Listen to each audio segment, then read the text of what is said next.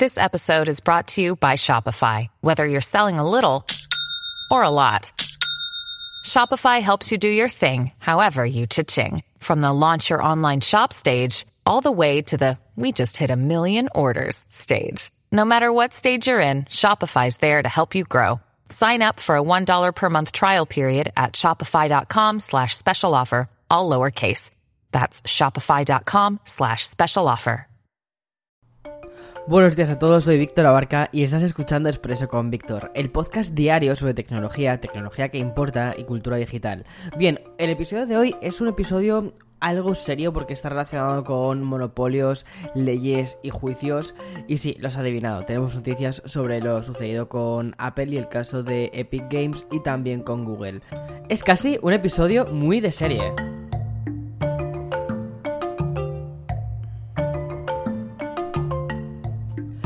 Bien, el caso de Apple y Epic Games acaba de escribir una especie de, nueva página dentro del episodio que, tiene y que irá directa al libro de la historia tecnológica. Tras la solicitud de la apelación que realizó Apple, que hará más o menos cosa de un mes, de hecho te lo conté también en un episodio del podcast, porque es que este tema, este tema es realmente importante. Bueno, pues la juez que lleva todo el litigio ha, ha comunicado que desestima las medidas cautelares y la conclusión más inmediata es que, o lo que, lo que sucede, es que la App Store deberá implementar opciones de pago externas antes de un mes, en concreto el día 9 de diciembre.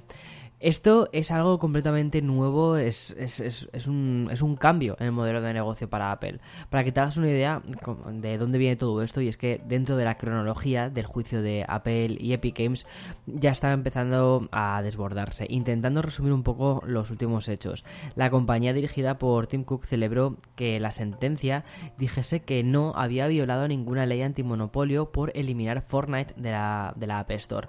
No sé si recuerdas un poco, si nos remontamos un poquito más atrás lo que pasó. Y es que Epic Games empezó a intentar, eh, o sea, Epic Games, que son los creadores de Fortnite, lo que intentaron hacer es meter un modelo de pagos diferente dentro de la App Store. Y como esto está en contra de las medidas de la propia tienda, la aplicación fue expulsada. Y seguidamente de la App Store también vino la Google Play Store, que hizo una cosa similar. Aunque luego, eso sí, podías descargarte de nuevo la aplicación, pero a través de otras medidas. Ahora, lo que intentan hacer todas estas tiendas es que si estás descargándotelo a través de ellas, pues al final todas, todos los micropagos que realizas dentro de la aplicación eh, lo hagas dentro eh, de, esa, de esa aplicación. Y vale, entonces, eh, pues te imaginas, esto pues fueron a juicio y al final em, eh, dijeron pues que, Apple no había violado ninguna ley antimonopolio, que al final ellos pueden poner y quitar de su tienda cuando contravienen las políticas que tienen, pues eh, cuando lo crean. Sin embargo, realizaron una petición de apelación a uno de los puntos de esta mencionada sentencia, y es que era permitir que los desarrolladores pudiesen agregar links hay opciones de, de, pago extra, es decir, que la gente pudiese realizar los micropagos fuera de la App Store. ¿Por qué todo esto? Porque cada pago que realizas a través de, mm, la App Store se lleva un margen en la App Store de entre un 15 y un 30%, dependiendo un poco del tipo de contenido eh, del que se esté hablando. Desde Apple eh, vistieron esta apelación de la siguiente manera y Cito textualmente, esta sea la primera vez que Apple permita links activos en una aplicación para el contenido digital. Va a llevarnos meses elaborar los aspectos de ingeniería, económicos, negocio y otros problemas. Es muy complicado, tiene que haber barreras de seguridad y guías para proteger a los niños, proteger a los desarrolladores y proteger a los, a los consumidores y también proteger a Apple. Y deben estar escritas en normas que se puedan explicar, obedecer y aplicar. Bueno, a, ver, en definitiva, lo que Apple está solicitando es más tiempo para implementar este cambio, porque es un cambio que, como te digo, creo que, es que mm, da directamente un poco a, las, a la estructura de la propia App Store y un poco el, modelo de negocio incluso de los iPhones y de la actual Apple.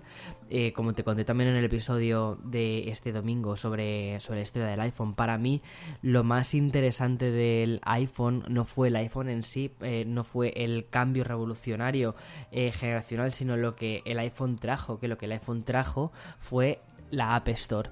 Y la App Store como tienda de aplicaciones, sí, eso sí que es revolucionario. Entonces van a tener que cambiar algo dentro de un sistema que es completamente revolucionario. Veamos a ver en qué termina todo esto, pero parece ser que al final, desde el punto de vista de la jueza, esto se ha visto como una especie de intento de demora que podría prolongarse durante años y argumentan así la denegación a la apelación de la compañía Tech, diciendo esto textualmente. Apple no ha proporcionado una razón creíble a la sala para demostrar que la medida causaría una devastación. Bueno, a ver qué, a ver qué pasa. Eh, puede haber más movimientos de defensa, obviamente. Y eso sí, Apple en principio debería implementar esta medida cautelar antes del próximo 9 de diciembre a la vuelta de la esquina estamos. Y mm, voy a hacer una mm, pausa ahora para introducir el sponsor de este programa y después te voy a hablar de otras cosas que también han sucedido en Google. Porque como te dije al principio del programa, hoy el podcast es un poquito más serio porque tiene que ver con temas legales y con eh, empresas que a todos nos importan mucho. Another day is here and you're ready for it. What to wear? Check. Breakfast, lunch and dinner? Check. Planning for what's next and how to save for it? That's where Bank of America can help. For your financial to-dos, Bank of America has experts ready to help get you closer to your goals. Get started at one of our local financial centers or 24-7 in our mobile banking app. Find a location near you at bankofamerica.com slash talk to us. What would you like the power to do? Mobile banking requires downloading the app and is only available for select devices. Message and data rates may apply. Bank of America and a member FDIC. Bien, vuelvo casi con esta especie de episodio de ley y orden, o mejor dicho, de Ali McBeal, siguiendo con juicios, sentencias, apelaciones, sanciones, en fin, aquí tenemos de todo. Y es que en este caso afecta y de qué manera afecta a Google.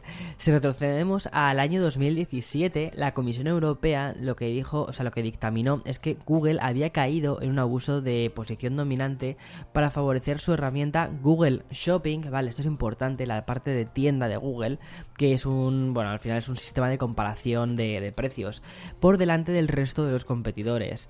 Además, si lo piensas, o sea, siempre que pones algún, algún precio, algún producto, siempre te sale eso, eh, Google Shopping, en la parte superior. Bueno, pues la multa por infringir estas leyes antimonopolio de la Unión Europea ascendía a 2.400 millones de euros. Pero como era de prever, Alphabet, que es la matriz de Google, apeló la sanción.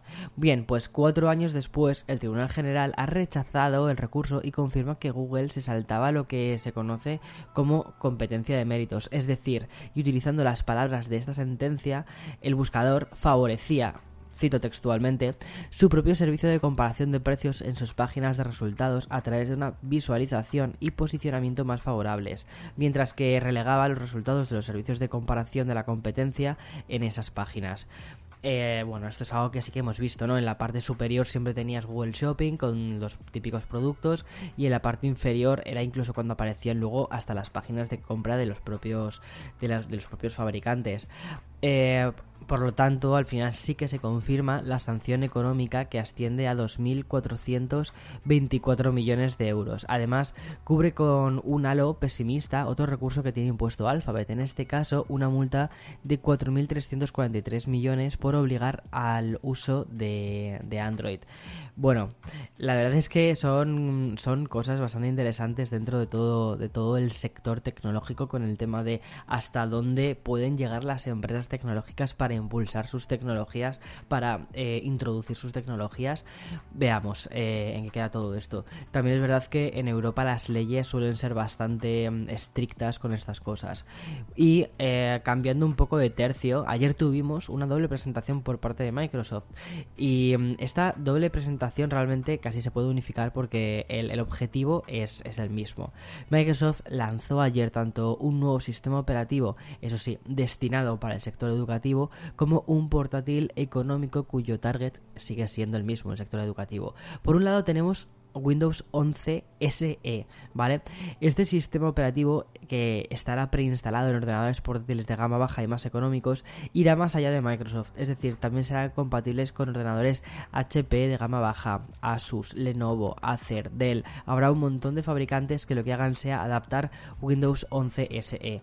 Esta versión, más de estudiantes de Windows 11, se caracteriza por una simplificación y optimización de herramientas como por ejemplo Microsoft Office, Edge y otros servicios relacionados con la nube. Pero además de todo esto, la compañía no solo cierra con sus propias aplicaciones y lo presenta como compatible para aplicaciones de terceros. Es decir, sí, vas a poder descargarte Zoom, vas a poder, bueno, decir, vas a poder descargarte, sí, Chrome, Chrome que es de, que es de Google y que es probablemente uno de los eh, más utilizados y estará disponible, eso sí, solo para el sector eh, académico y estará fuera del resto de consumidores. Esto me da un poco de pena porque viendo los precios de los portátiles, por ejemplo, el que te iba a contar ahora, que porque también he lanzado un Surface Laptop SE, me parece que está súper bien planteado, cuesta menos de 300 euros y es realmente un muy buen competidor para los Chromebook de, de Google. Creo que, bueno, en Estados Unidos sale a 249 dólares, a ver, es bastante limitado, ¿vale? Pero, pero no está mal, tiene una carcasa de plástico, eh, una pantalla de 11,6 pulgadas y probablemente responda bastante bien. Pues bien, este no lo vas a poder comprar si vas a una tienda de Microsoft, aquí vas a la Quinta Avenida y quieres llevarte el portátil, no, no vas a poder llevártelo. Em, es, una pena, pero bueno, eh, entiendo que quieran ir directamente hacia, el, hacia eh, venderlo a colegios o que lo tengas que comprar a través del colegio, porque imagino que el tema de las ventas em, masivas o las ventas em, por, por, paquetes grandes es lo que les compensa en este caso. Y bien, ya voy a cerrar el episodio de hoy recogiendo un poco algunas noticias que he ido dando estos días. Y es que una semana después del lanzamiento global de la edición de videojuegos del site de streaming de, que se llama Netflix Games, ha empezado a desplegarse ya para usuarios de iOS y también de iPad OS. Tanto el funcionamiento como el catálogo son casi idénticos a lo que ocurre con la aplicación Android de Netflix, salvo con una excepción que tiene que ver con lo mencionado en la primera parte de este episodio, que es la App Store.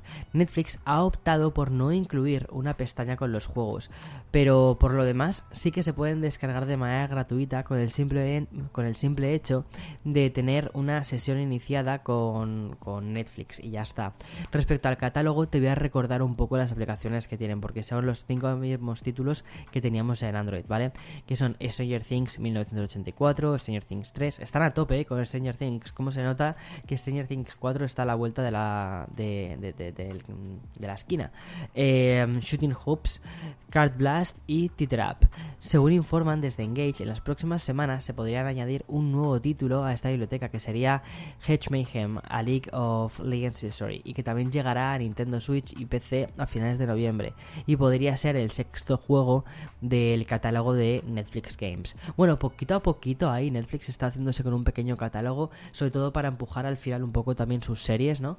Tiene, yo creo que tiene bastante sentido, sobre todo si quieren darle eso, si quieren darle ese apoyo extra al universo de, juegos y aplicaciones que están creando. Y en fin, hasta aquí las noticias de hoy miércoles 10 de noviembre. Si te has quedado con ganas de más, te aconsejo que vayas a nuestra flamante nueva eh, página, newsletter. Uy, newsletter no, perdona, que se me, se me va la pinza. Tenemos, sí, la newsletter, que es la de los domingos. Ahí te puedes registrar en cafeconvictor.com. Pero si accedes a cafeconvictor.com, ahora lo que te vas a encontrar es algo nuevo y es un magazine es un magazine que estamos actualizando todos los días, las mismas noticias que te cuento las vas a tener también en el magazine, pero un poquito más extendidas, incluso más extendidas y sobre todo sin tantísimas historias, sin tantísimas divagaciones como suelo meter yo, pero con un toque como siempre, todo muy editado, todo muy trabajado. Eh, bueno, ya conoces un poco el contenido que hacemos, lo que nos gusta hacer y ya está. Y vamos a hablarte de tecnología, de cultura digital y también hemos introducido una nueva sección que es a no está en Expreso con Víctor, que es tendencias. En tendencias, la verdad es que la idea de tendencias, me encantaría, si has llegado hasta aquí en el podcast, ¿vale? Del episodio de hoy, me encantaría que me lo dejaras en comentarios a ver qué, opinas eh, de todo esto. La idea de tendencias, estábamos dudando bastante sobre qué hacer con esto o no. Pero eh, lo que vemos es que muchas veces, o sea, eh, a ver, nosotros vivimos en un mundo súper digital, al final. Estamos bebiendo de noticias constantemente, estamos buscando qué es lo que... O sea, vivimos en Internet, básicamente, ¿no? Entonces, la idea de tendencias es un poco eh, destilar todas estas cosas que vemos en Internet y también muchas otras cosas que, por ejemplo, percibimos eh, o percibo yo en las, en las calles de Nueva York. Eh, ropa que se lleva, moda, yo que sé, sacan una nueva pop-up store que tiene algo que ver con tendencias también digitales, que engloban, yo que sé, el otro día una exposición que englobaba NFTs, pero en el mundo real y mm, era aquí en una tienda de, de Manhattan. Entonces, no sabía muy bien cómo poder colocar este contenido, si lo podía colocar a través de, un blog, no sé, no me parecía, me parecía como que iba a quedar algo demasiado anecdótico y demasiado metido dentro de esto. Entonces la idea ha sido decir, oye, ¿y por qué no creamos un espacio propio que sea dentro de, nuestro magazine y tener un espacio de tendencias donde te hablemos de lo último, de lo último, de, con una perspectiva muy de, de la gran manzana, literalmente. En tengo muchísimas ganas de este proyecto. Espero, espero de verdad que vaya muy bien, que te guste. Y ya me lo dejas en comentarios, ¿vale? En Twitter te leo por ahí, te leo en Instagram. Chao, chao, chao.